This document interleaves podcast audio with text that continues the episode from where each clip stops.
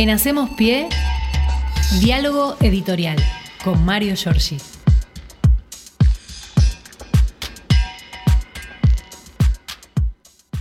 Hola Mario, buen día, ¿cómo estás? ¿Cómo te va, Axel? Muy buen día, bien, buen día para bien. todos, para todas. Aquí estamos. Eh, vamos con las novedades rápido porque el presidente anunció que China amplió el swap en 6.500 millones de dólares. Es una buena noticia. Estamos obviamente en pleno escenario electoral. Nos estamos olvidando por momentos que está el presidente en el encuentro de la Ruta de la Seda Sí. allí en China, eh, una reunión de casi una hora, 50 minutos más o menos con Xi Jinping, para llegar a un acuerdo que este, tiene este, también un contraste muy importante frente a la nueva definición eh, casi rayana en la locura de romper con los comunistas de Brasil y de Chile de Javier Milei, ¿no? Este, este diálogo eh, con el titular de la economía emergente más importante del mundo devuelve a la Argentina 47 mil millones de yuanes, lo que representan 6.500 millones de dólares, este mm, eh, camino alternativo que encontró la conducción económica del gobierno de Fernández con Sergio Massa a la cabeza para fondear y eh, no depender del Fondo Monetario Internacional, que dicho sea de paso, ayer subió de nuevo la tasa de la deuda, ¿no? Ujú, Tal cual. Bueno, eh, también hay que decir que ayer se renovó el vínculo con la empresa china que va a construir, la, que está construyendo, mejor dicho, las represas de Santa Cruz. Eh, va a haber un desembolso también allí. Son las represas Néstor Kirchner y Jorge Zepernik, a pesar de que el apellido Kirchner no estará en la gobernación eh, de Santa Cruz. El gobernador electo Vidal, eh, que es un hombre de, de origen gremial, está obviamente acompañando, lo hemos dicho muchas veces esto, eh, un cambio incluso de naturaleza eh, mm, biológica y natural en las dos, este, los dos espejos de agua que van a formar estas represas en la meseta patagónica, ¿no? Energía, rutas, transporte y no descarta en un mediano plazo también el turismo en este Claro. escenario que se va a abrir allí. Exacto. Así que bueno, este, creo que son noticias importantes. Esta reunión bilateral pone a la Argentina, obviamente, en la continuidad de este, un vínculo con China y con nuestro socio principal, Brasil, en estos eh, cuatro días que quedan para las elecciones.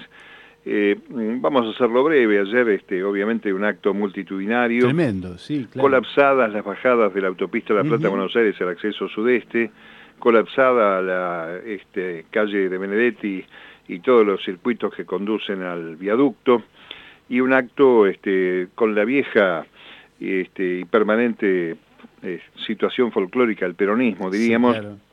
como hacía tiempo no se veía, este, en ese mismo escenario donde Cristina Fernández, en plena gestión del macrismo, eh, presentó formalmente la Unidad Ciudadana el 20 de junio, el Día de la Bandera del año 2017. Vamos Ujú. a ver qué pasa, mucha... No, no sé si uno se tiene que meter o salir de ese microclima este, de fervor, de la vigencia del peronismo que uno no descarta existe, eh, y mm, este, vamos a ver qué ocurre el próximo domingo. Ayer, este, una vez más, quedó ratificado que el candidato de Unión por la Patria es el único que propone, que anuncia medidas frente a lo que mm, este, es el contraste ¿no? de los dos candidatos con posibilidades de la derecha, Sí. cuyo este, fin es la destrucción del peronismo, ¿no? Es ese re- el Claro. recorrido Sí, de siempre, ¿no? exactamente. El kirchnerismo fundamentalmente es el, eh, el ojo de la mira, ¿no?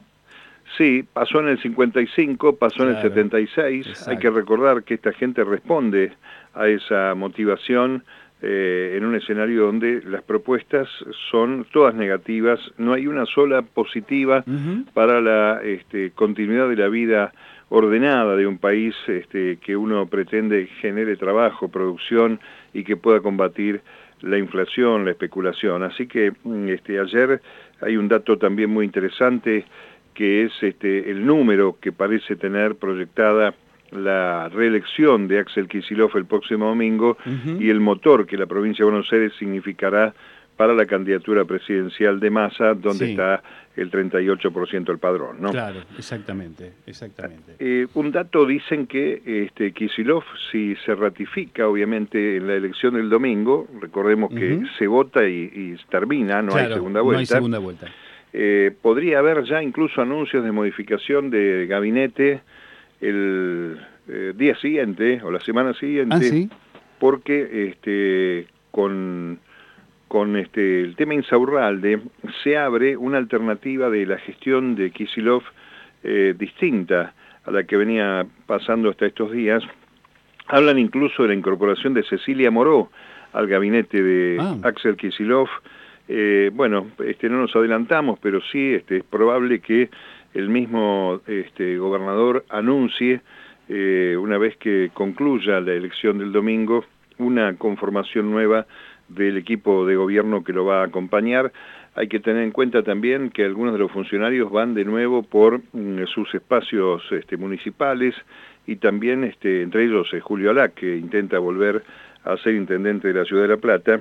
Este, así que vamos a ver qué pasa. Hoy, para cerrar un poco la, la recorrida por Unión por la Patria, está en el Luna Park a las 7 de la tarde el cierre de campaña Leandro Santoro con la presencia también de Sergio Massa, buscando una ciudad más humana y justa. Eh, hubo algún reproche ahí de Macri este, que, eh, le dijo a Santoro que reconozca que está disfrazado de kirchnerista y el candidato Santoro, que tiene posibilidades de llevar la elección a una segunda vuelta, según algunos sondeos, a pesar de todas las encuestas, viste cómo viene la mano. Sí, totalmente. Uno no pone la mano en el fuego por ningún encuestador. Pero lo cierto es que eh, la, transformación de intendente de Vicente López a candidato este, aporteñado de Jorge Macri produce cierto desgaste y obviamente hay allí una maniobra en la que no se descarta la acción del primo para que haya un tándem con este, la libertad avanza, a pesar de que Macri va coqueteando por un lado y por otro, pero lo cierto es que ahí hay un tándem que trabaja eh, con eh, el equipo de, de, Marra, del candidato de la libertad avanza. Bueno, estas cuestiones. Bullrich anda hoy en una maratónica recorrida, va a estar en Venado Tuerto, en la provincia de Santa Fe, después se va a ir a la provincia de Córdoba y creo que va a estar al final en algún lugar de la provincia de Buenos Aires, también con el mismo discurso, se va el kirchnerismo dejándonos al borde de una hiperinflación con las góndolas vacías, tanto admiraban a Venezuela, bueno, en fin, este, en Santa Fe, que es una provincia donde ha ganado Juntos por el Cambio, ha ganado con Maximiliano Puyaro, recordemos la candidata de Bullrich era Carolina Lozada. Totalmente. Eh, ahora se este, están encolumnando aparentemente, este, pero lo cierto es que también hay una, una corriente este, subterránea, por ahora, de la política, que indica que muchos radicales, en el caso de una segunda vuelta y la derrota de Bullrich el domingo, la verdad no van a votar a mi ley. Eh, esa es la, la situación que, que, marcan cuando vos hablas con algunos dirigentes, este, y no estoy hablando de los que adhirieron al kirchnerismo, no estoy hablando de Leopoldo Morón, no, estoy hablando del propio Santoro, estoy hablando de gente con gestión y sobre todo este, gestión eh, municipal, en el caso de la provincia de Buenos Aires. Mm. Y este, bueno, yo creo que hay que dejar que hable el candidato. Vamos a ver qué dice hoy en el Arena, Movistar Arena, cuando cierre mi ley, que es el mismo lugar donde cerró para la Paso. Sí. Porque este, ayer volvió a comparar la coparticipación con la violación de mujeres. Tremendo, tremendo. Este, y bueno, después está este, Lila Lemoyne, oh. que yo quiero recordarle a los bonaerenses que nos están escuchando, donde se escucha Radio UNDAB, que esta mujer es candidata a diputada por la provincia de Buenos Aires, que mm, este, más allá de este, esta propuesta insólita de por qué los hombres tienen que mantener una criatura, lo del forro pinchado y cosas por el Tremendo, estilo. sí, sí, es... Forma parte de la lista del candidato de la libertad avanza. Esta persona eh, que este, ya se expresó como antifeminista en contra del aborto legal, pero yo digo, quiero advertir que esta gente eh, que aparece como, como loca, como desinformada, como inculta, en realidad representa lo peor de lo que puede venir en la República Argentina en materia de derechos, ¿no? Este, así que hay que estar muy, muy atentos con esto. Eh, esta propuesta que incluso este, gente más o menos centrada, que uno sabe que es de derecha pero no ignorante, rechazaron obviamente estas este, apariciones públicas. No, no creo que haya que comentar nada más. Sí entiendo que cada vez que una de estas personas hable, este, abre cabezas para reflexionar y como decía recién Julián Ojeda charlando con vos, no votemos el domingo con bronca, votemos con eh, razonamiento, ¿no? Con lo que puede pasar. Totalmente, claro. Y, y, esto también es un dato este, sustancial, a mi juicio, modestamente, es que distintos colectivos que representan, qué sé yo, desde actores hasta gente de salud, eh, docentes, en fin, este, distintos sectores, trabajadores, comercio, empleados judiciales, Ayer estaba Piumato, que no ha sido un, fiel defensor de los intereses este, de los trabajadores, este, jugando un poco más cerca de la corte que de los compañeros que hice representar, pero también estaban allí entendiendo que este, lo otro es un salto al abismo. Así que uno abriga ciertas esperanzas de que este panorama eh, se modifique eh, con relación a lo que pasó el 13 de agosto en Las Paso. Así que bueno, veremos cómo sigue esta historia. Lo concreto es que hoy, curiosamente, no existió, este, no recuerdo antecedentes así, a tres o cuatro días de la elección va a, trabajar el Senado de la Nación en comisiones hoy, con dos temas que nos tocan de cerca, uno de ellos que es la creación de las tres universidades nacionales, que tiene la sanción de diputados, y que posiblemente cuando mm, regrese el presidente y Cristina Fernández vuelva a ser la titular del Senado, recordemos que lo está reemplazando el presidente como corresponde hoy, eh, se vuelva a tratar esto y ya se transforma en ley, algo que también citó el gobernador de la provincia ayer, de esas tres universidades, dos se corresponden con la provincia de Buenos Aires, la de la Cuenca del Salado en Cañuelas y mm, la de Saladillo en la localidad homónima y la de Juan Laurentino Ortiz en Paraná. Y también va a tratar hoy la Comisión de Presupuesto del Senado eh, la media sanción que viene con la devolución del IVA, ¿no? Eh, así que vamos a estar muy atentos también a esto. Curioso que se trate hoy, eh, pero bueno, pareciera que antes de que termine la gestión de Alberto Fernández, Sergio Massa impulsa que sea ley esto también, ¿no? bueno, dos palabritas para el juez Pablo Caicials, uno de los ah. viajeros del de, grupo de jueces y funcionarios que fueron al lago escondido, invitados por Clarín. Mis respetos. Que obviamente este, este, tienen esta, este posicionamiento y declaró inconstitucional que los jueces y fiscales nombrados después del año 2017 paguen el impuesto a las ganancias. ¿no? Son millonarios en la comodidad de sus cargos, son corruptos, eh, viven eh, pegados a la a la decisión del poder real, juzgan para eso con el formato Forum Shopping y este, tienen la potestad de declarar inconstitucional una ley del Congreso de la Nación. Este, vamos a ver, pues esto va a llegar a la Corte Suprema, que es el callejón sin salida de la democracia. Claro, totalmente, totalmente, totalmente. En este momento, este, una de las cosas que uno tiene que pensar, no va a haber mayorías suficientes, pero va a tener que pensar la Argentina tarde o temprano en una modificación de la conformación del Poder Judicial en escenarios este, tan insólitos como este, graves como son estos. Y hablando de esto, eh, bueno, se entregó ayer el croata famoso, vamos a ver qué ocurre porque hay vasos comunicantes con todo lo que se te ocurra en el camino. ¿Ah, todo, ¿eh? No quedan, este, quedan pegados ojeros, dirigentes eh, agrarios o presuntamente agrarios, gente de la política, todos los que lavaron guita y pudieron este, depositar dólares en eh, los paraísos fiscales, se incluyen deportistas, famosos, empresarios, etcétera, y mm, este, está también analizando la justicia. En este momento el, el sistema que tenía Nimbus, esta cueva, que fue la primera, eh, se está analizando cómo era el mecanismo que este, tenían para organizar la corrida del dólar en forma sistemática. Es decir, hoy salimos a vender, salimos a comprar y vamos moviendo el avispero y el manejo de 350 millones de dólares por mes negros, ¿no? este, no es poca cosa. No, claro. Ayer me di una vuelta antes del acto por las inmediaciones del microcentro, la Valle, Florida, era curioso el escenario porque estaban haciendo algunos allanamientos operativos en una de las empresas que tiene vinculación con Transatlántica, que hablábamos ayer. totalmente. Y estaban los arbolitos de acuerdo a la calle donde estaban los de AFIP este, vendiendo, comprando, compro, vendo, este, compro, compro.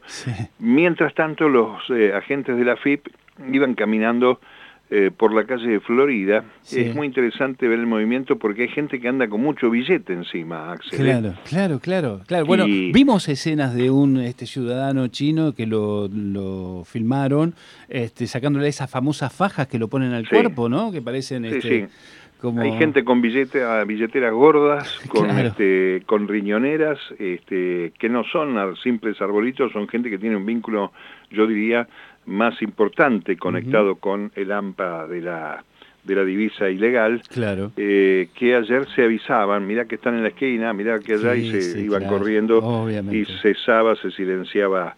Vamos a ver cómo avanza esto. Lo cierto es que ayer las este, cuevas cerraron, decidieron no operar, este, hubo expectativa por un dólar otra vez arrimando a una luca, pero estos movimientos van a seguir eh, hoy, mañana y pasado con lo cual este, yo creo que recién va a aparecer nuevamente el menudeo de dólares en la vía pública y las cuevas este, después de que se vote el domingo, salvo que insista el gobierno, la aduana y la FIP este, marcándoles la cancha a estos este, que son eh, vectores delictuales. Delincuentes, son delincuentes, hay que decirlo con todas las palabras, son delincuentes, tipos que trabajan en la ilegalidad, ni más ni menos.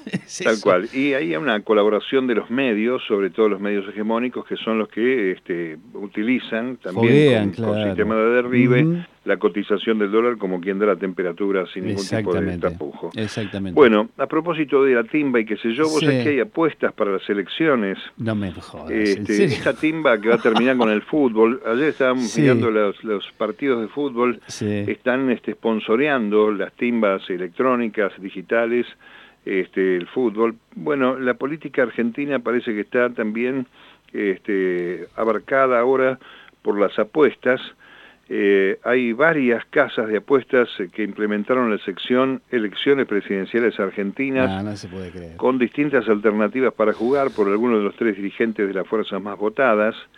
Eh, depende del sitio donde mm, este, entres, se incluyen opciones como quién será el ganador de la primera vuelta electoral de octubre, habrá balotaje para elegir al próximo presidente, quién será el próximo presidente de la República Argentina, Javier Milei resultará electo en la primera vuelta electoral de octubre.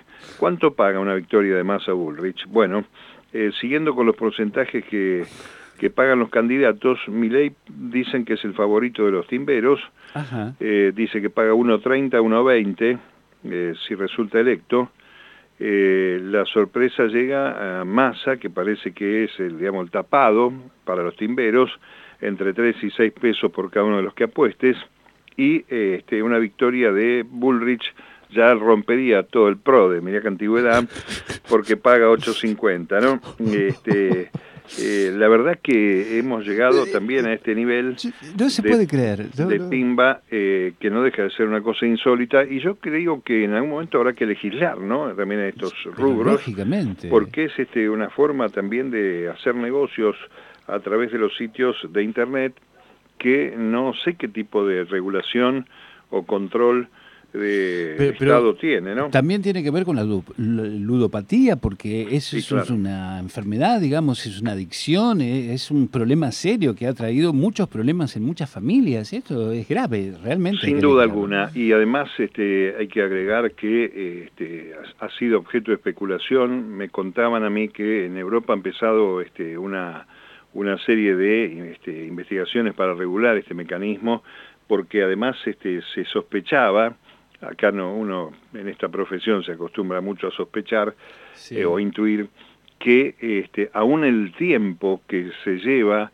en la resolución de una definición del VAR es utilizado en su extensión para mejorar la recaudación de apuestas. Es decir, eh, si hay una duda sobre el gol, si fue fuera de juego o no, la demora que se tome el VAR y el árbitro para ponerse de acuerdo y, decir este, qué sucedió realmente, es objeto de timba.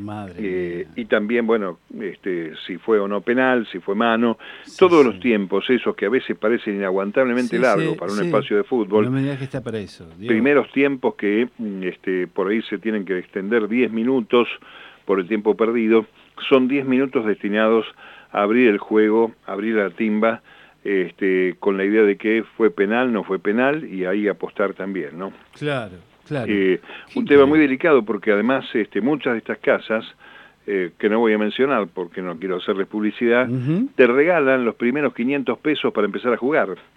Eh, o sea que vos ingresás ahí y ya tenés un dinero como para poder empezar a timbear y después lo que vos bien decís, el tema este, que es una patología que te lleva a correr el riesgo de terminar allí endeudado y teniendo que pagar, porque además para entrar y usar esos 500 mangos tenés que meter una tarjeta de crédito.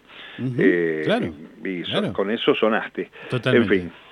Bueno, este, estamos este, a pocas horas de votar.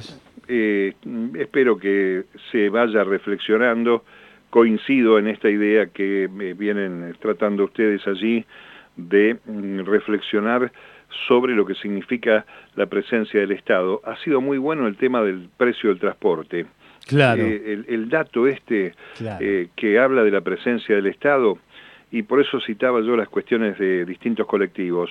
Mucha gente que posiblemente esté en contra del gobierno nacional debe estar mirando la presencia del Estado de otro lugar, por ejemplo, con la repatriación de este, argentinos que estaban en Israel, de la mano de la Fuerza Aérea de Aerolíneas Argentinas, hasta contarle que si vos este, estás en contra de que se subsidie y dejar librado el mercado, tenés que subirte al bondi y decirle este, que vas a pagar sin subsidio y la tarjeta te va a debitar, la sube 700 mangos el viaje.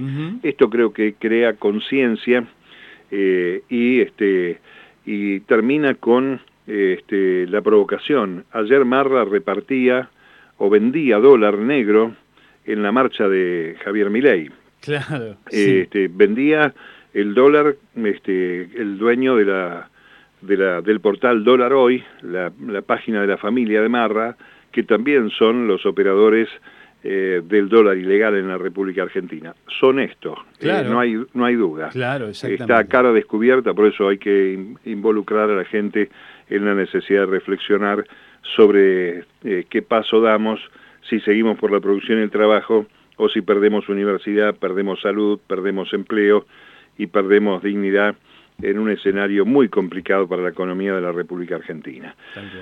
Seguimos mañana, compañero. Mario, gracias, como siempre. Un abrazo. Un abrazo. En Hacemos Pie, diálogo editorial con Mario Giorgi.